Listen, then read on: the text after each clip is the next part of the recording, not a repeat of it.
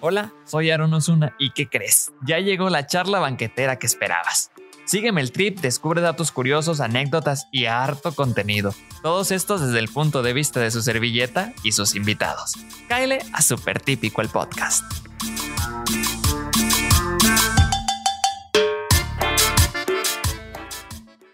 Hola, ¿qué tal amigos? Sean bienvenidos a este episodio super típico y hoy traemos un tema muy, muy, muy divertido, muy interesante también. Y hoy tengo un invitado muy especial. Él es contador de profesión, pero artista de corazón. Con ustedes, Julián Dosal. Se escuchan los aplausos.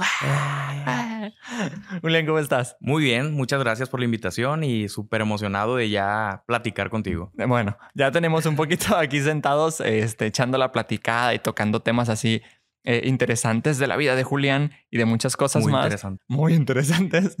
Pero em, tenemos hoy un tema que yo siento que lo manejas perfecto y yo también este, lo he vivido de cerca, no te digo que pegado, pero sí de cerca, que es el ambiente de los certámenes de belleza, de los eventos masivos y de todo este ambiente tras bambalinas, que siento que la expertise está en tras bambalinas de Julián. Sí, totalmente. Pues tú dime por dónde iniciamos. No, ¿Qué, mira, quieres? mira, ¿Qué quieres? A No, la verdad, mira, bueno, este, este tema nace porque platicaba con los compañeros y les decía, bueno, es que mucha gente ve lo que son los eventos de la parte eh, del, del presenio, de la parte del frente del escenario Sí. hacia afuera. Sí. Pero realmente hay muchas cosas detrás. Hay mucho, mucha salud mental, hay mucho eh, salud física que se pone en riesgo también, pero también hay esta parte bonita, esta parte de hermandad, de familia, de todo. Lo Entonces, satisfactorio. Lo después de- satisfac- claro, sí. lo satisfactorio y todo eso que te lleva a ti a, a tener este, este producto al final que dices tú, qué bárbaro. O que la gente se para y, y te da un aplauso eh, de pie, valga la redundancia. al clima. Ajá, y dices tú, aquí sientes el corazón que se te va a salir y dices tú, está mi proyecto, está mi trabajo y, y es eso, pues. no salí al escenario, pero me reconocieron. Claro, entonces eh, ese tema nos estuvo dando vueltas y más porque si este, ustedes eh, eh, podrían saber un poquito más de Julián, Julián se encarga de la gestión de las reinas del Carnaval Internacional de Mazatlán. Él está detrás de todos estos movimientos de las Queen Duties que De las dicen las Duties. chicas, porque ya cada rato veo, por ejemplo, a Ivana o a Carolina o también a Livita en su momento que ponen ahí, este, ay, aquí haciendo Queen Duties y andan ahí el- con papá Julián, porque sí te dicen papá sí, soy el Julián, papá ¿no? Julián, claro, sí. ¿Por qué es el papá Julián? Porque, bueno, para ellas es como, como la figura paterna realmente, porque soy quien las cuida, quien está con ellas en todo momento. O sea, literal, yo las trato como a mis hijas. No tengo hijos, pero tengo sobrinas que, que estuvieron conmigo desde que nacieron y, y yo sé lo que es tener a una niña. Entonces, mi sobrina siempre en sus festivales de escuela, ah, tengo una sobrina que se dedica al mundo artístico, ella baila en una academia de jazz. Entonces yo sé lo que es estar detrás de, sé las necesidades de ellas. Y al momento de yo llegar al carnaval, eh, yo quise eh, mostrarles esa figura, ¿no? Que, que ellas vieran en mí eh, esa parte de, de un ser que las va a cuidar, que las va a proteger, que no solamente va a estar ahí como una vez me dijeron, cargándoles las caudas. este, yo voy a estar ahí para ellas en el momento en que ellas me necesiten, si se sienten mal, si tienen algo personal, si, si necesitan que las cargue, o sea... Más que- porque este ambiente es muy salvaje, o sea, el ambiente artístico es muy lindo, pero también es muy salvaje, o sea, es pesado, es, es cansado Sí, también. es muy agresivo. Ajá, y necesitas como que alguien que esté contigo, o sea, que sepas tú, "Oh, puedo contar con Julián o puedo contar con tal persona para hacerte fuerte, ¿no? Claro, sí, siempre necesitas esa mano que, que vaya contigo y el hombro que te, que te respalde cuando necesitas recargarte, totalmente. Sí, entonces, este, pues para ellas yo me convertí en un papá Julián porque precisamente eh, soy eso para ellas. Soy la persona que está eh, mm, recordándole siempre cuando vamos a tener un evento. ¿Te pasa que, por ejemplo, tú llegas a tu casa y, llegas con mucho sueño y qué dices? Oye, mamá, papá, si no me levanto en la mañana, por favor, levántame. A pesa- a- sabiendo que tú tienes esa, responsabilidad, sin embargo, está el apoyo ahí del papá o de la mamá. Yo soy así con ellas. Este, ellas saben perfectamente su responsabilidad, su compromiso, pero yo siempre estoy tres horas antes, niñas, ¿cómo van? Ya se despertaron, ya están maquillándose y esto. Pero eso es fuerte para ti también, Sí, sí, porque, sí. o sea, o sea, no es tu responsabilidad al 100% Ajá. levantarlas porque pues es complicado también. O sea, cumples hasta cierto punto tu, tu perfil o tu parte, pero también estás cargando como que un poquito de chin. O sea, tengo que despertarla porque la conozco que se levanta tarde y sale corriendo y no se maquilla. Pero es esa parte también de, de cargar un poquito al artista o a la persona, ¿no? Porque imagino Sí. que también has convivido con muchísimos artistas. Sí, claro, también. Eh, pero en ese punto que tocas es más, más que nada también el, el está mi trabajo de por medio. Si una reina llega tarde, Gajes del oficio. exacto. Si una reina llegó tarde, pues ¿quién tiene la culpa? El coordinador, el papá Julián. Entonces, a mí no me gusta eh, quedar mal en ese aspecto. Esa, eh, la puntualidad es imagen. Y yo siempre les he dicho a ellas, si ustedes me quieren ver molesto, si quieren verme enojado, si me quieren ver sentido con ustedes, lleguenme tarde a un evento. Y ellas ya saben lo que tienen que hacer. Sí, me tocó verlo, me tocó verlo Real- en un evento por ahí. Realmente ellas, ellas no son eh, impuntuales. Tengo, me ha tocado, me han tocado generaciones de reinas muy comprometidas, me han tocado niñas que son muy responsables, que se entregan totalmente al proyecto Sí. y, y yo no batallo para nada, ¿eh? O sea, ellas, desde que son candidatas, ellas saben mi, mi lema de que llegar tarde es imperdonable. Entonces, este, yo lo aprendí en uno de mis trabajos que llegar 15 minutos antes era llegar, eh, era ser puntual, ¿no? Entonces, eh, llegar tarde es totalmente imperdonable.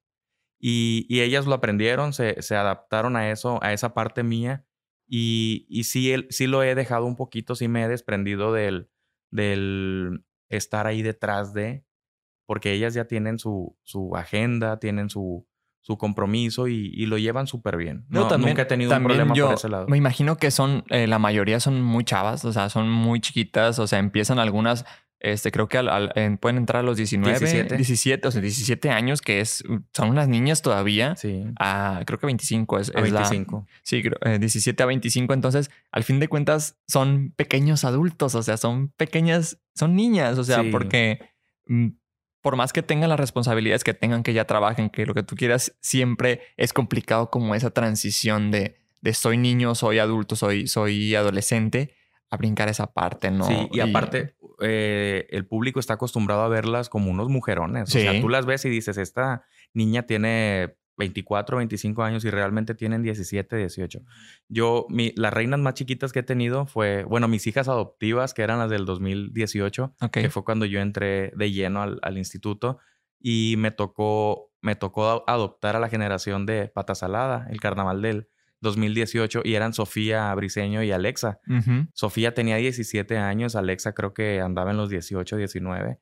Y, y este, la gente las veía y su madurez eh, las, las hacía verse como unas mujeres más mayores, se podría decir. Iba a decir más grandes, pero sí, o sea, mayores. Sí, mayores Este, a su edad, a la edad que tenían realmente. Así es. Después me tocó con Carla Rivas y Yamilé, que Yamilé tenía 17 años cuando entró al concurso también. Y la veías tú y decías, Yamilé es una mujer, o sea, hecha y derecha. Sí, claro. Y su sentido de responsabilidad, su disciplina y todo, eh, hablo en general, a todas las hace ver como unas mujeres maduras. Sí, entonces, esa es una de las partes satisfactorias de mi trabajo, eh, inculcarles esa responsabilidad, ese, ese amor por, por lo que hagan, no nada más por ser reinas, por lo que hagan. Pero también es complicado. Bueno, ahorita que estábamos eh, mencionando también es complicado para, como te digo, o, o otra vez estoy volviendo mucho al tema de, siento que es complicado dar el salto o, obligarte a ti misma a, entrar a este punto de ya soy una mujer hecha y derecha y soy este, candidata o estoy para Miss Universo o estoy para eh, Miss México, lo que sea. Siento que es complicado también porque, o sea, por más que quieras tener act- actitudes de una mujer adulta o hecha y derecha, este, es, no lo haces, pues, o sea, te empiezas a comportar igual como lo que eres, un adolescente o una adulta muy joven. Mira, es precisamente ahí donde radica el, el título de una reina. Porque se pueden inscribir muchas. Pueden ir al casting otras bastantes. Pero quien realmente ya viene con eso, tarde o temprano sale a relucir. Y es lo que realmente hace a una reina. Sí, o sea, se pueden, como te digo, pueden ir muchas, muchas son candidatas, pero solamente dos ganan. Y esas dos probablemente son las que mejor se prepararon, son las que mejor trabajaron para eso, pero detrás de esa preparación viene toda la disciplina, toda la responsabilidad, todo lo que dejaron a un lado para dedicarle a este proyecto y es, y es por eso que, que, que ellas son las triunfadoras, porque ya lo traían, no porque yo las enseñé o porque en el trayecto eh, iban a ser ellas. Sí, o sea, tienen que tener como que ese checklist de cosas, o sea, no nomás es ser bonita, no nomás es caminar bien en pasarela, sino también ser responsable, ser puntual, este, todo este tipo de temas que, que tienes que cumplir porque pues, oye, vas a representar algo muy importante como es a cualquier certamen. Ahorita te lo hablo muy general porque yo sé que tú, tu expertise está en el Carnaval Internacional de Mazatlán, pero realmente este, hablo de certámenes en general. O sea, estamos hablando de, de Miss Universo, este, Nuestra Belleza México, Nuestra Belleza Sinaloa y muchos otros que hay donde eh, se ve esto, ¿no? Esta parte de que siempre está como que la niña muy chiquitita o que no está al 100% ya lista para el concurso, sin embargo se anima y se da un chasco también, o sea, te encuentras con cada cosa que les puede afectar. Sí, claro, por lo regular es lo que te decía. Uno como público está acostumbrado a ver a esos mujerones, o sea, súper elegantes, con unos taconzotes bien producidas, en maquillaje y peinado, pero realmente detrás de son unas jovencitas, unas niñas con un sueño enorme y que ponen todo de su parte para, para llegar a la, a la cumbre, ¿no? A la cima de, del proyecto. Este, ahí está el caso de, de Denise Franco. O sea, Denise Franco era una niña que entró a Nuestra Belleza Sinaloa, que fue la última edición de Nuestra Belleza, y era una niña de 17 años.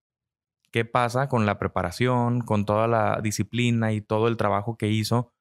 se fue a Nuestra Belleza México, gana el Nuestra Belleza México, que también fue la última edición, y se convierte en la primer mexicana universal México. Se va a Miss Universo y, y ¿qué pasó allá? Pues ella tarde o temprano salió a, salió a relucir eh, realmente la niña, o sea, la niña que era ella, una niña que acababa de cumplir 18 años, que a lo mejor no era lo suficientemente madura, este, emocionalmente para asumir esa responsabilidad. Sin embargo, eso no quiere decir que siempre todas son iguales. Ah, puede, puede llegar una niña de 17 años que sí tenga completamente la madurez y, y llegar a, hasta ser mis universo. No, y o sea, ahorita que lo mencionas, hay niños de, ponle ya yéndome un poquito más al extremo, hay niños de 7, 8 años que los escuchas hablar y dices tú, Dios mío, o sea, hablan igual que tu papá, sí. hablan igual que tu tío, al igual que tu mamá, o sea, porque son unas como que te, se desarrollan más rápido cognitivamente o, del lenguaje, no sé. Sí, es a lo es la, perdón que te interrumpa, es a lo que, a lo que iba precisamente hace un ratito que eso ya lo traes. Sí, eh, ahí está el caso de Jimena. Jimena es una, Jimena González fue reina de la poesía en el 2020. Es una niña que ella desde los 3, 4 años está metida en todo este ambiente de, de certámenes, eh, preparándose. Ahorita la niña acaba de culminar sus estudios en el CEA. O sea, hace dos semanas la felicité en Facebook porque terminó, terminó sus estudios de, actriz infantil. Ya es actriz infantil. Ya nada más estoy esperando el momento en el que la, veamos en pantalla. Sí, porque es su sueño. O sea, esa niña no es porque alguien le diga tienes que hacerlo, tienes que hacer. A ella le encanta. Y si le pones una guitarra, a lo mejor no la sabe tocar, pero va a hacer el intento de tocarla. A lo mejor no es cantante, pero va a ser el intento de cantar porque le gustan las artes, le gusta el escenario, le gusta actuar, le gustan los certámenes y ella lo disfruta. A ella en carnaval, en ensayos, nunca la vi preguntándome si ya se podía ir, si faltaba mucho, si cuando iba a terminar. El momento. Ella disfrutaba todo y siempre en su pose de, de niña diva, educada. O sea, es a lo que voy. Eso ya lo trae. Y no necesitas eh, decirle qué hacer. Sí, es. sí, es como, como ahorita que me estabas mencionando que son niños que persiguen sus sueños, ¿no? O sea, que ya saben lo que quieren hacer. O, sea, porque siento que muchos somos de los que llegamos a, la, etapa de la universidad y estamos como que, chin, ¿qué estudio? ¿Qué no sé, ¿no? ¿qué te gusta? Y luego empiezas, empiezas, con tus, con tus anotaciones de, es que me gusta esto y esto sí y esto no. Pero hay gente que desde muy peque sabe lo que quiere. Y, cuando sabes lo que quiere, siento que das el paso completamente. O sea, no necesitas, te brincas las trancas, porque, o sea, cuánta gente, eh, tomando el ejemplo de Jimena, ¿verdad? Donde el ejemplo de Jimena se brinca se queda esperando y dice, no, es que yo quiero estudiar actuación y estudian hasta que ya es la licenciatura y, y a ver si quedo en el C, a ver si me puedo meter. O sea, es como que, y hay niños, por ejemplo, Jimena ya dio el paso gigantesco y ya está haciendo lo que ella quiere. O sea, Así es, porque ella desde pequeña está definida. Ella sabe lo que, lo que quiere para ella, sabe lo que le gusta, está siguiendo su pasión, sus sueños y qué padre que sus papás estén ahí para ella. Y esa es la, y es la misma decisión que animarte a un carnaval o animarte a un certamen de belleza. O sea, siento que también es parte de, de decir, sí, o sea, ya estoy lista para meterme en este, en este rollo, que a veces también es, es esa parte inocente de no saber qué hay detrás de bambalinas. Pues, Así es, es, vas a algo desconocido. Hasta para mí, ¿eh? cuando yo llegué, eh, yo, yo soy como tú, eh, que, que dices, ¿qué hay detrás? E, esa era mi, mi, mi incógnita, la pregunta que yo me hacía, ¿qué hay detrás? A mí, yo veía el, el un espectáculo de carnaval. Eh, te menciono el carnaval porque fue lo que me trajo sí, a todo es tu esto, ejemplo. Em, yo veía un, un, un espectáculo de carnaval, una elección de reinas y apreciaba el evento, pero yo decía, ¿qué hay atrás? ¿Cómo hacen para que esto se, salga tan bonito, tan espectacular? Mi ilusión era conocer lo que había detrás de un espectáculo de carnaval. Entonces, llegó, llegó mi momento cuando te comentaba hace un ratito fuera de, del aire que, que fue en secundaria, cuando yo veía a las niñas de la ETI 5 bailando, preparándose para un evento y yo sin saber, yo escuchaba la música y las veía a esas niñas de 12, 11 años haciendo acrobacias y, y bailando como todas unas profesionales y, y era que se estaban preparando para un carnaval. Entonces desde ahí nació mi gusto, mi, mi inquietud por, por la fiesta del carnaval, por los eventos del carnaval. Y a partir de ahí yo ya no lo solté. O sea, em, Y más allá de cosas como muy, este, dijeras tú, porque ahorita nos estamos metiendo como que muy, ay, la salud mental, esa cosa. sí, Pero hay un montón de cosas divertidas también. claro, sí. o sí. sea, hay cosas que la otra vez nos comentabas que mucha gente no lo sabía, pero era real, que las candidatas y reinas al momento del desfile, pues usaban pañal. Sí, sí, o sí. sea, porque me imagino que, o sea, por ejemplo, creo que en cualquier evento, ¿no? En cualquier evento tienen que estar preparadas para cualquier cosa. Y, y me comentabas de eso, que, o sea, Sí, y aunque para ellas a veces es, es como penoso reconocerlo, porque van a decir, ay, ¿cómo vas a usar pañal con 23 años? O sea, pero yo les digo, no es necesario que lo usen. Simplemente por llévenlo, seguridad. llévenlo para que ustedes se sientan tranquilas de que si algo les llega a pasar, ahí van a traer su protección. Su pañalito. Exactamente. Entonces, eh, pero también les digo que ya ha llegado el momento, eh, ni siquiera van a sentir la necesidad de hacer del baño. O sea. ¿por qué? Porque van eufóricas, van con toda la adrenalina, que ni siquiera se acuerdan de eso.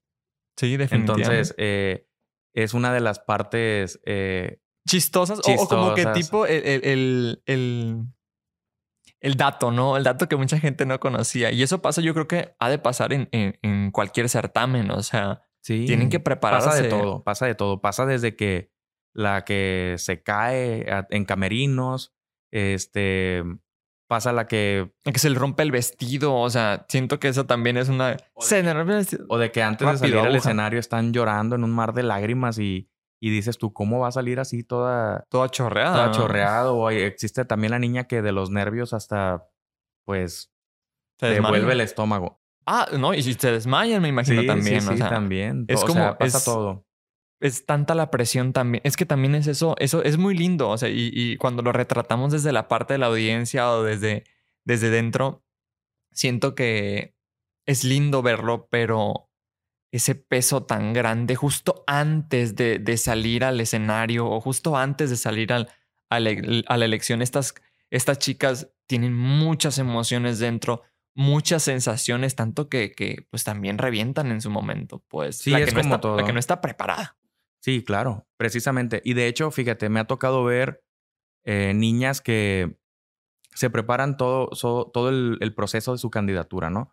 Que van a clases de oratoria, a clases de dicción, a clases de cultura general, que es donde ellas se preparan con los temas más, eh, más sonados, los temas más eh, típicos para un certamen.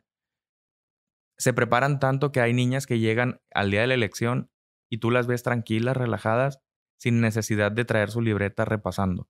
¿Por qué? Porque Porque es... no hay eh, miedo. No hay miedo, exactamente. Porque ya estás preparado. Ya lo traes. Y ellas son de que si es para mí, va a ser. Es Si que, no, por ejemplo, es, es eh, el miedo es tan sencillo como explicar que es eso a no saber qué va a pasar. O sea, e- el miedo es, es esa parte de, de, de lo desconocido, pues. Y cuando ya tienes, o sea, por ejemplo, ese, ese chaleco este que te va a proteger o esa parte, ese escudo que es este estudiar, entender o, o- o ap- aprender todo esto que necesitas, pues ya llegas con tu escudo y llegas como los guerreros, o sea, vas directo.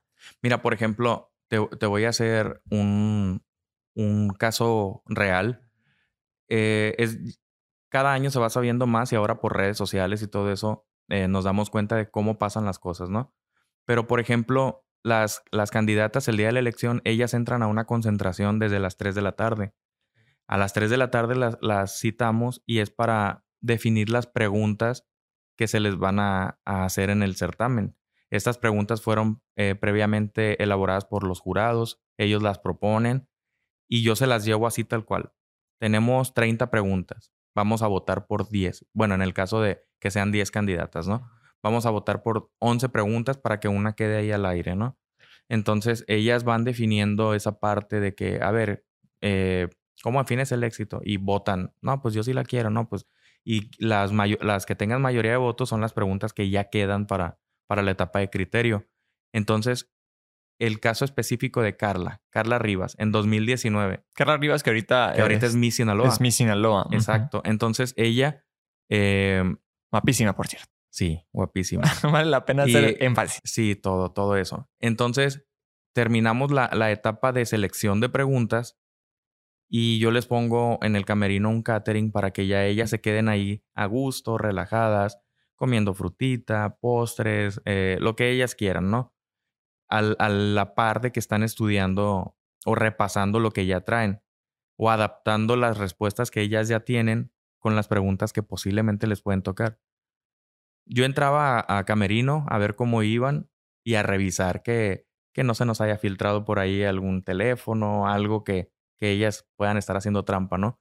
Entonces, yo llego a Camerinos y veo a Carla que estaba sentada, comiéndose una ensalada o comiendo postre o no recuerdo qué estaba haciendo mientras todas las demás estaban estudiando. Macheteándole a la hoja. Ajá, sí, entonces decía yo, bueno, Carla, ¿por qué no estudia? ¿Y por qué no estudia? Hasta que le dije, Carla, ¿estás bien? ¿Te pasa algo? Y me dijo, no, me dijo, es que ya nada más las quería leer para no saturarme, porque yo la información ya la traigo en la cabeza. Me dijo.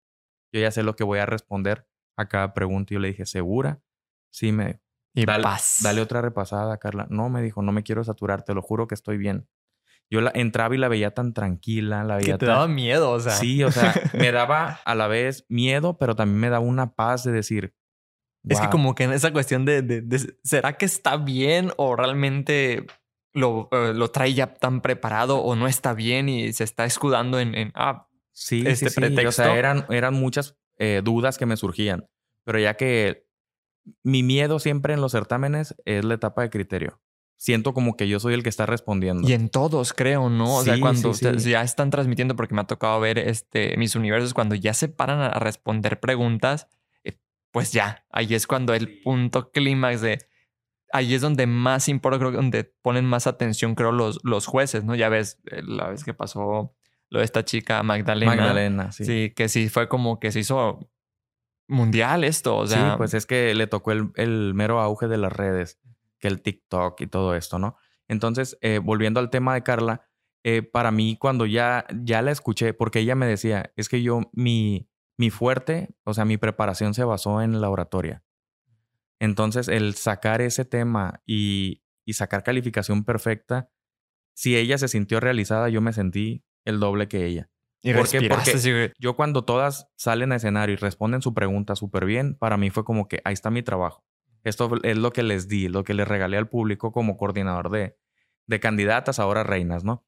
Entonces, este, Carla me lo decía desde un principio, yo me quiero preparar en oratoria porque en la otra parte me siento segura. Sí, porque o sea, ella la- es porque la bailarina de la muchos sí, años. es ¿no? bailarina, eh, había modelado, había estado en pasarelas en, en academias. Entonces, eh, su fuerte era prepararse en, dicción, en oratoria. Y cuando veo que le dan 8, 8, 8, 8, que es la calificación máxima en esa etapa, dije, wow, Carla se siente realizada, yo me siento el doble de, de ella porque yo estuve ahí con ella, ¿no? Y, y cuando viene, por ejemplo, en 2020 este, este suceso de Magdalena, que escucho hablar a Brianda, que era la número uno, luego seguía Magdalena y pasa lo del cúmulo acumulado. Yo, yo detrás del escenario, yo recuerdo que mi reacción fue pegarle un, un golpe a una madera que estaba ahí porque me dio impotencia, no porque la gente fuera a decir, ay, Julián no las preparó bien, era como el, qué frustración. O sea, como que conectas también con la persona. Con ellas. Uf. Sí, entonces dije yo, qué frustración prepararte tanto tiempo, esperar tanto este día para que por un motivo ajeno a ti, a tu preparación, te pase algo como esto. Ella traía un problemita familiar que la desconectó totalmente del certamen. ¿Sí? Ella salió, hizo lo que tenía que hacer, pero a la hora de la pregunta, que es donde te expones realmente al público, donde sacas tu conocimiento, tu donde intelecto. tienes que escuchar bien, donde tienes, que presentarte. porque me imagino, o sea, y lo he visto porque más allá de, de, de las preparaciones de carnaval. He visto muchas preparaciones de, en documentales sobre lo que es eh, Miss Universo. Y o sea, por más que lo, lo, leas y lo tengas aquí, no se trata de que lo tengas aquí grabado, sino es decirlo con el temple, decirlo con la sinceridad. Y, y ahí es cuando te puedes saber la pregunta y, robotizarla. Pero en ese momento tiene que ser tuya. Natural. Tiene que ser tu respuesta, no la respuesta que escribieron entre compañeras o así tu respuesta. Sí, se, nota mucho cuando una respuesta es robotizada. ¿Por qué? Porque se te va una palabrita y la empiezas a buscar al aire. Sí, entonces ahí desde ahí dices, ya, esta, esto se me fue de las manos. Pero cuando te sale del alma, es tan natural que no hay poder humano que haga que, que una palabra se te vaya. Que siento que esto está basado, este, eh, el, está basado en alguien. O sea, porque si volvemos a 1900 y cachos, 1950, por ahí que fue la primera edición de lo que fue Miss Universo, de lo que es ahora Miss Universo, Universo. algo gigantesco, pues alguien tuvo que haber dado ese perfil de, mira, esto contestó, así caminó, esto, en esto nos basamos para que hoy, después de ya casi 70 años, en la mayoría de los certámenes sea ese modelo, pues, y, y, y en ese modelo de, la Miss, pues, o sea, de la candidata de la reina, pues. Claro, y fíjate que, que también aquí en Carnaval era como mucho el estigma ese de, de, que las niñas tenían que contestar con buenas noches, hoy en día, y, verse como... familia carnavalera. Sí, o sea, verse como un poquito más eh, un discurso político. Sí, ya tiene de unos años para acá que se cambió esa parte y ahora es como lo más natural, lo más, lo más fresco este, y yo les digo a ellas, ustedes, mientras más sean auténticas, más van a conectar con el público y con el jurado. Eh, ese día la que salga sintiéndose una reina, pero de manera positiva, no soberbia ni, ni sobreactuada. Quien salga sintiéndose una reina, quien diga yo me veo espectacular, me siento y lo estoy demostrando, eso va a jalar más las miradas del jurado hacia ustedes que cualquier otra cosa. Ni el vestido más bonito, ni ni el peinado más espectacular va a hacer que el jurado voltee a ver a una que no sea ella. Decía María Félix, te puedes vestir como tú quieras, pero si hablas y caminas como chencha, pues si no te sientes e, e, esa, esa, ese beast mode o esa femme fatal, o sea, no lo vas a lograr. Claro, y entonces es donde viene toda esta parte de, de, es donde entro yo, ¿sí? A aconsejarlas, ¿sabes qué? Te, te siento un poquito sobreactuada, bájale poquito, te veo en los ensayos y te veo este, un poquito tiesa, suéltate más, que no te dé miedo. Eh, no, no hay un modelo que debamos decir, tienes que ser como ella, solamente tienes que ser tú. Que lo ha forjado a lo largo de los años las diferentes ganadoras, las diferentes reinas a nivel internacional, las mismas reinas de carnaval, o sea, como que van armando como que este modelo que siempre está en mutación, siempre se está convirtiendo en otra cosa, pero esas personas o esas chicas que entran a, al ambiente es cuando dicen, es que siento que esta esencia va entrando en mí, pero soy yo al fin de cuentas, sigo siendo yo, ¿no? Sí, sí, sí. Y fíjate, te voy a remarcar algo que, que cuando yo entré a, trabajar aquí al Instituto de Cultura, cuando ya por fin dije, wow, estoy en mi trabajo ideal, estoy, es más, ni siquiera lo voy a ver como trabajo, estoy donde debo estar. Justo cuando iba a hacer la presentación de candidatas del 2019, eh, termina el evento, no, perdón, antes de iniciar el evento, se acerca alguien de, medios de comunicación, de un portal, y me preguntan, oye Julián, sabemos que eres el, nuevo coordinador de reinas. ¿cuál es tu misión en este, en este proyecto? ¿Qué es lo que quieres eh, que la gente vea de ti? Yo les dije, no, yo de mí no quiero que vean nada. Yo simplemente vengo a hacer lo que me gusta, lo que me apasiona. Yo lo único que quiero es regalarle a Mazatlán una reina como las de antes. Que, que todo el mundo recuerde, ¿sí? Por lo que sea. Por, porque trascendió, porque fue una reina muy querida, por lo que tú quieras.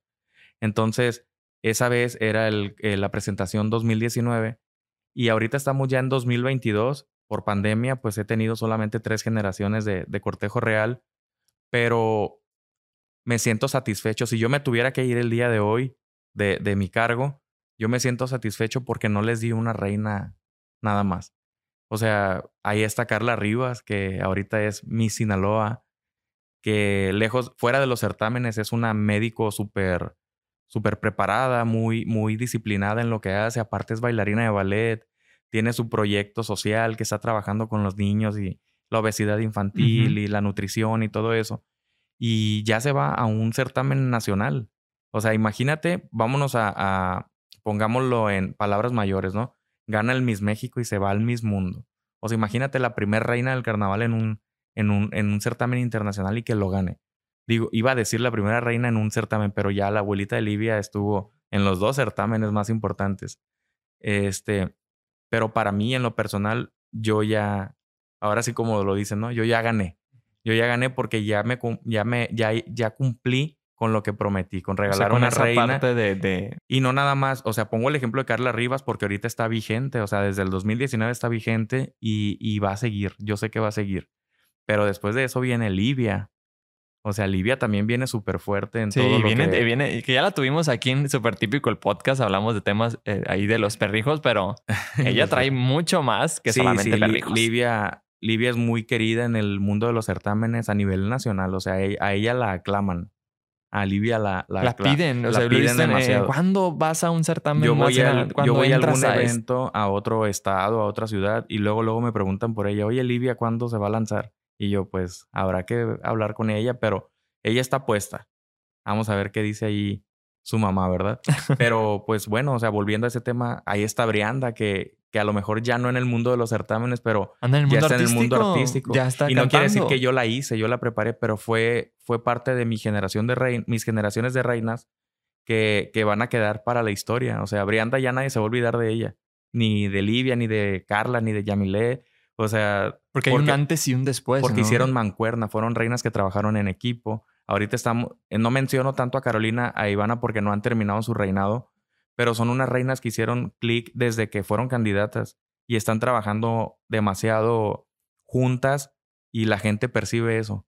Sí, ve esa parte de que, wow, son unas reinas que se llevan, se quieren, son como hermanas y, y yo lo veo con ellas. Yo convivo con ellas, este, viajo con ellas y se llevan como dos hermanas. O sea, y qué padre que yo les pueda regalar esto a, al pueblo mazatleco, ¿no? En cuanto al carnaval se refiere. Pues ahí está. Ahí lo escucharon a, a Julián con todas estas historias tan, tan increíbles que tenemos de, de, de, los candidatos, de las candidatas. Y no hablamos de los hombres, porque también eh, se está haciendo el movimiento súper fuerte, este, donde un momento fue este, más como de risa, ahora es el rey del carnaval. y eso es lindo porque ahora es el de llamarse el rey feo ahora, o el rey de la alegría después, y ahora es el rey, del, rey del carnaval. Sí, bueno, se, quiso, perdón, se quiso cambiar esa parte un poquito para darle, también ya meter al rey en el rol de, de del cortejo, ¿no? Ya darle esa importancia.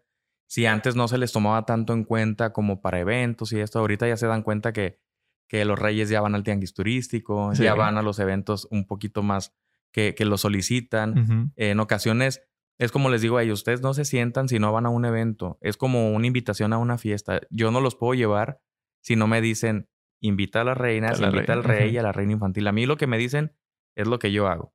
Si me piden que lo lleve, pues yo con todo gusto lo llevo y lo invito, ¿no? Pero nosotros hemos tratado de darle un poquito más de juego a la figura del rey del carnaval para que pues sea más atractivo para las futuras generaciones de, de candidatos. y que sea algo que sea un, objetivo a llegar de muchos, ¿no? También de, ah, yo quisiera ser Rey Y lo he escuchado, muchos compañeros de los medios de comunicación y muchos compañeros también de la universidad. Yo decía, ay, yo sí me voy a aventar para Rey del Carnaval. Es que depende del enfoque que tú le quieras dar. La parte del Rey del Carnaval es el enfoque que tú le quieras dar. Si tú quieres eh, de hacerte publicidad, pues no hay mejor publicidad en Mazatlán que el carnaval. Carnaval. Sí, entonces ahí está el caso de Obed. Obed se dedica a, ¿La, música? la música, entonces él quiso entrarle por ese lado para darse a conocer todavía un poco más en ese, en ese aspecto, ¿no? En ese ámbito. Ahí está Paco, Paco que fue el primer rey del carnaval. Bueno, fue el segundo, nada más que en 2019 por un error en la elaboración de las bandas, a Roberto le tocó todavía ser rey de la alegría, ¿no? Pero ya con Paco ya viene este, este giro de ahora sí ya ser el rey, del, carnaval, que lleva una carroza como la de una reina del carnaval, un traje súper más elaborado, ya digno de un rey del carnaval. Entonces, Paco, que lo hizo, que lo hizo Luis, Antonio Ríos. Luis Antonio Ríos, el Momo, mejor conocido como el Momo. Entonces, este, pues Paco viene y le da un giro a esta figura del rey. Ya a Paco le tocó ir a los eventos importantes. Ya era una voz dentro del carnaval. Sí, ya no era la figura como el rey de la alegría y saludas y bailas y ya. Y nada más. Ya ahora Paco va a las entrevistas. Sí, ya es como que se toma eh, más en su espacio, o sea, que no lo había tenido en tiempos este, de antes de, que sucediera este cambio del nombre, ¿no? Así Pero pues este tema nos da para seguirle dando. Y, y siento que no entramos al tema, ¿eh?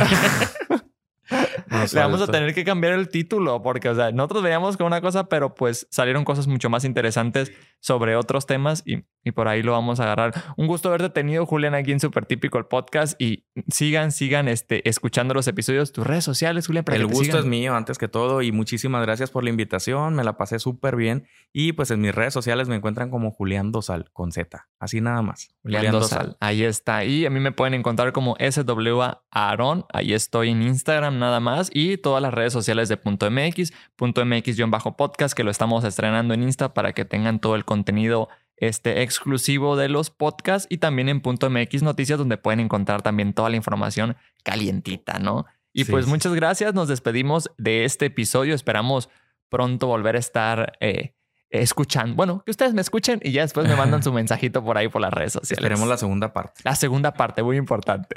Hasta luego. Hasta luego, bye.